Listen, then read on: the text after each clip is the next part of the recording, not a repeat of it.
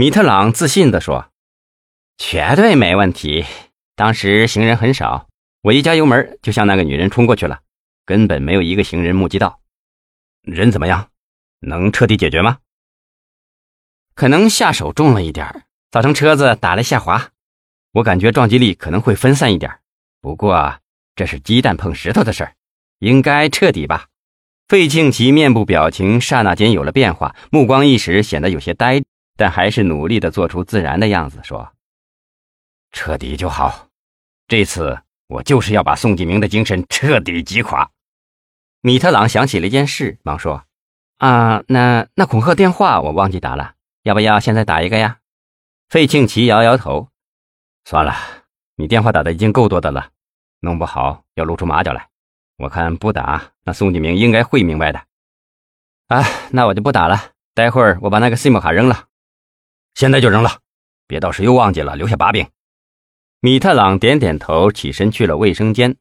杨建中提醒费庆奇：“姐夫，听说南江公安局一个姓江的跑到乞丐中卧底，想了解此事。这个姓江的还在调查吗？”“哼，是啊，哼，可是卧底又能怎么样呢？”凡是和我费某过不去的人，我都要他没有好下场的。姐夫，那你交给我处理吧，这次我不会让你失望的。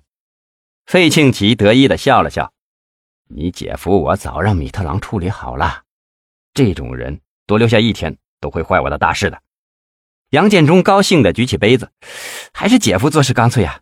来，姐夫，我敬您一杯。”建中，今后你要好好的跟这个米特朗先生学学，人家做事。可真是干净利落啊！是啊，人家可是职业杀手嘛，跑遍全球的，干过不少大事的。费庆奇摆摆手，小声地说：“什么职业杀手啊？还不是半路出家？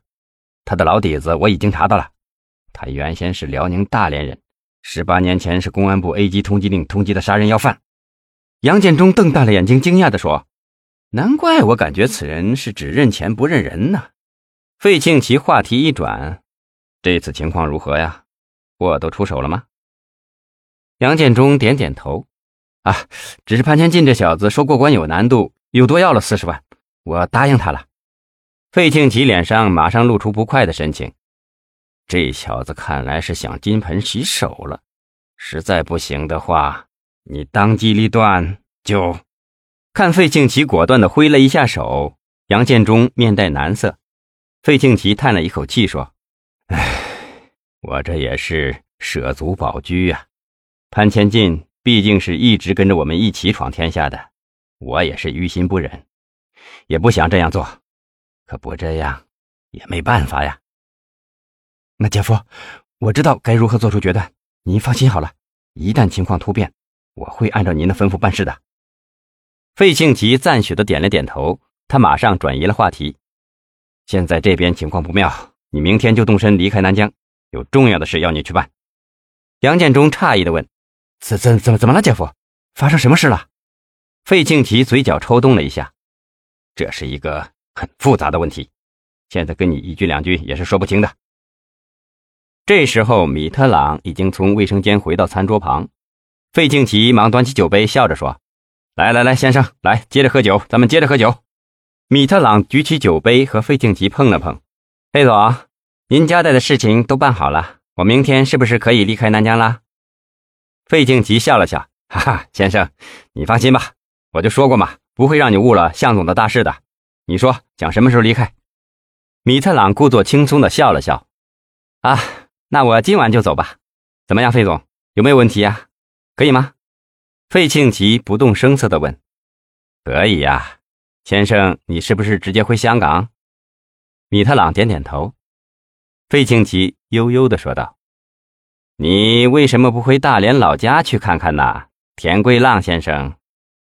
米特朗惊诧的望了望费庆奇，问：“我不明白费总说这话是什么意思啊？”辽宁老家？